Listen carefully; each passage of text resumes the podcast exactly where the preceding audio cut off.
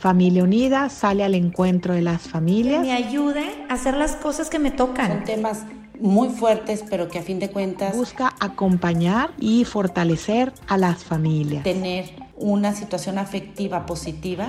Y así Familia Unida se acerca a las diferentes etapas de la vida. Muy buen día, bienvenidos a este nuevo podcast de Acompañándote de Familia Unida.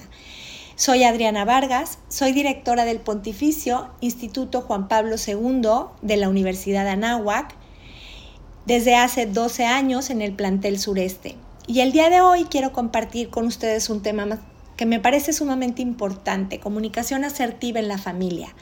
Que podamos reconocer aquello que estamos haciendo bien y aquello que podamos mejorar en nuestro ambiente familiar.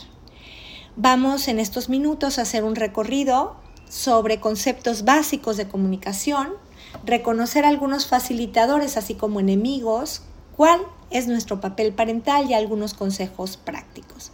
Y lo primero que les quiero decir es que todo en la vida comunica. Nuestras acciones, así como nuestras omisiones comunican, nuestra presencia y nuestra ausencia comunica. Es decir, que no nada más las palabras, sino también todo aquello que se refleja con el lenguaje del cuerpo, da un mensaje al otro. Y decía Virginia Satir que la comunicación es este paraguas que alberga toda la humanidad y sí, todo lo que nosotros, el cómo conocemos, el cómo convivimos, el cómo establecemos relaciones con los demás es a través del lenguaje. Es lo que nos permite expresar a los demás quiénes somos, qué pensamos, qué sentimos y también nos permite vincularnos con los demás. Y yo les diría que reflexionemos el día de hoy si en nuestra casa hay una verdadera comunicación o simplemente de nuestra parte hay un aleccionamiento a nuestros hijos.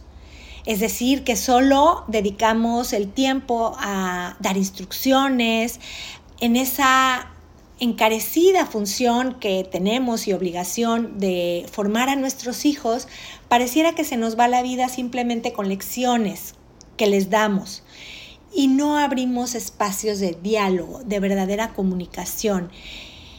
Eh, yo les diría, en casa hay espacios de diálogo o solo se da información. Y si es importante dar información sobre cuestiones logísticas, a qué horas pasaré por ti o qué esperaría de ti pero es más importante aquellos espacios en los cuales hay la oportunidad de ver más allá de, de la mirada de nuestros hijos, en la mirada de nuestros hijos, ver el corazón de nuestros hijos. Algunos facilitadores de la comunicación es que como padres de familia demos mensajes consistentes y no contradictorios. Es decir, consistentes porque me he marcado, nos hemos marcado como padres de familia un objetivo de formación para ti y que independientemente de mi estado de ánimo, yo sigo consistente en aquello que te pongo como un límite o como un criterio de formación en casa y que no depende nada más de que hoy estoy de buenas y te doy permiso de todo y hoy estoy de malas y aquello por lo que sí te di permiso en otro momento, hoy te lo niego ese ser consistente. Si yo además hemos puesto una consecuencia como padres de familia ante una acción que no tuvo el mejor resultado, seamos consistentes y podamos tener esa fortaleza de poderlos de repente ver sufrir un poco, ¿no? Por aquello que quisieran hacer y que pareciera que se acabe el mundo si no se hace, ¿no? y no contradictorios. Muchas veces damos discursos sobre la honestidad, sobre el buen trato, sobre el respeto. Y en la primera que salimos con ellos y que un dependiente de alguna gasolinera o de alguna institución nos hace una mala cara, tenemos una mala actitud con él. Y entonces pues es contradictorio lo que yo estoy diciendo como un valor que quiero formar en ti con lo que yo vivo. También hay que escuchar con mucha atención lo que ellos quieren decir. Y aquí yo hablaría de una gran herramienta que yo la llamo presencia plena. Una presencia plena en la que se logra cuando podemos tener espacios o crear espacios de verdadero encuentro, donde la mirada está puesta en ti, pero no solo la mirada, sino que todo mi pensamiento y toda mi presencia está para ti en lo que tú me quieres compartir. Muchas veces eh, estamos poniendo atención parcial a nuestros hijos cuando en medio de su conversación nosotros tenemos un diálogo interno sobre lo que le quiero decir, sobre lo que le quiero aconsejar, sobre un juicio de lo que me está diciendo o peor aún, sobre pendientes que yo tengo de otros temas. Y entonces eso se percibe, el que yo no estoy poniendo toda mi atención en ti. Hay que crear ese clima emocional que favorezca la comunicación. Y lo primero que yo les diría es la mirada hacia sus hijos cuando ellos están hablando es de escucha, es abierta o de entrada hay una crítica, hay un juicio. Algunos enemigos en la comunicación es aquellas palabras que generalizan y que de entrada hacen una crítica. Y les voy a dar cuatro muy claras que debemos evitar en todo diálogo con otra persona. Todo, siempre, nunca, nada. Son palabras que generalizan y que hacen sentir al otro con una crítica inminente en tu diálogo. Debemos también ayudarles a descubrir su personalidad y no poner etiquetas. Muchas veces en las familias hay aquel sarcasmo o hay aquellos comentarios de sí, eres igualito a tu abuelo y tu abuelo no me cae bien además, ¿no? O eres igualita a mi cuñada y a la cuñada con la que no me llevo bien, a la que no acepto. ¿Se imaginan ese mensaje para nuestros hijos? Hay además eh, otros enemigos que es no elegir el espacio o el momento adecuado. A veces nosotros tenemos una necesidad emocional por hablar un tema con alguno de nuestros hijos o con nuestra pareja y no es el momento adecuado porque la otra persona tiene prisa, porque la otra persona no está en toda la disponibilidad del diálogo. Y sin embargo, nosotros queremos resolver el tema. Permitamos esos espacios. No significa que lo obviemos o no significa que lo ignoremos, que no lo hagamos. Tenemos que dialogarlo, pero siempre buscando el mejor momento. Y sobre el, el papel que nosotros tenemos en la vida familiar, yo les diría, ¿somos padres autoritarios? Aquellos papás que sentimos que perdemos autoridad y que entonces simplemente ponemos reglas sin ninguna consistencia, sin ningún argumento y que peor aún estamos a la defensiva de cualquier réplica, de cualquier negociación.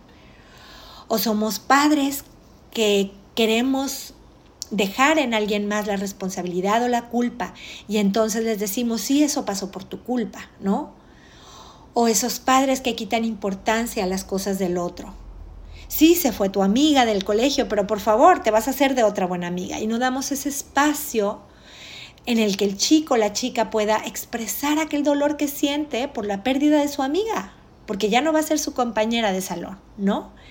Y entonces obviamos esas cosas o les bajamos importancia y en otro momento queremos que nuestros hijos nos comuniquen, pero ¿cómo si de entrada nosotros le bajamos importancia, no, no, no les damos consistencia, no los escuchamos? O somos aquellos papás que buscan cualquier momento para dar una conferencia. ¿Dónde te ubicas? Y puede ser que en todos, en todos hayamos en algún momento caído, ¿no? ¿Cuáles son cuatro puntos importantes que debes considerar en la comunicación? En una verdadera comunicación. Primero que nada, contacto visual sobre todo cuando estamos en un diálogo, porque podemos dar mensajes informativos. Sí, eh, al rato te recojo en la escuela sin verlos a los ojos, porque es algo informativo, sin trascendencia.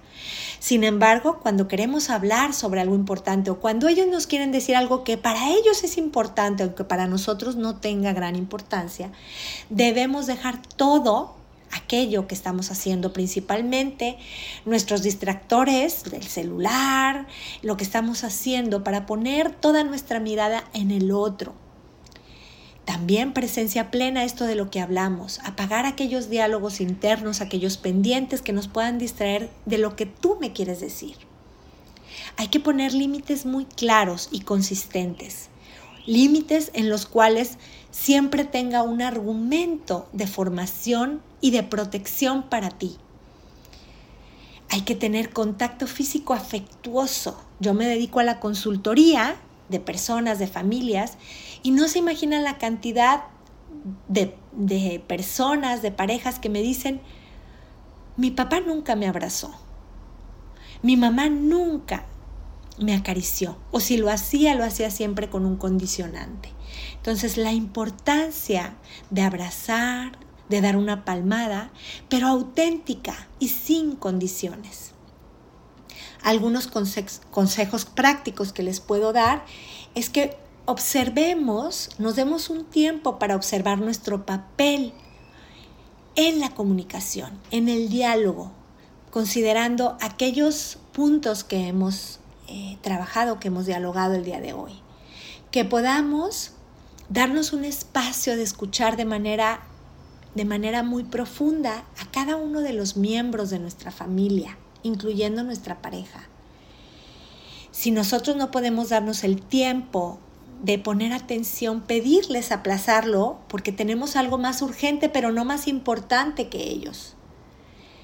Hay que dejar de lado la culpabilidad y saber que siempre hay una oportunidad para mejorar, que siempre estamos a tiempo y que no desistamos de que si me he propuesto tener una mejor comunicación en alguno de los puntos o en varios puntos de los que hemos dialogado, que muchas veces se nos pueda pasar porque estamos en la prisa, estamos con patrones de conducta ya muy establecidos y que nos demos esa oportunidad del cambio, de aplicarlos. Yo, yo les diría, hagan un, un, un listadito muy chiquito de propuestas muy concretas que ustedes observen en ustedes que puedan mejorar en lo que es la comunicación y que las pongan en práctica. Yo les diría, tengan más silencio en su comunicación, escuchen más, pongan más atención, observen, porque de esta manera podrán estar muy pendientes de aquellas cosas que pueden ser indicadores de cambios en sus hijos, de cambios importantes en los cuales ustedes puedan acompañar. Y lo más importante es que todo lo que hagan siempre sea motivado por el amor que les tienen. Les agradezco mucho su atención, deseo que para ustedes estos tips les ayuden porque no es que estemos haciendo las cosas mal, pero siempre podemos hacerlas mejor. Que tengan un excelente día.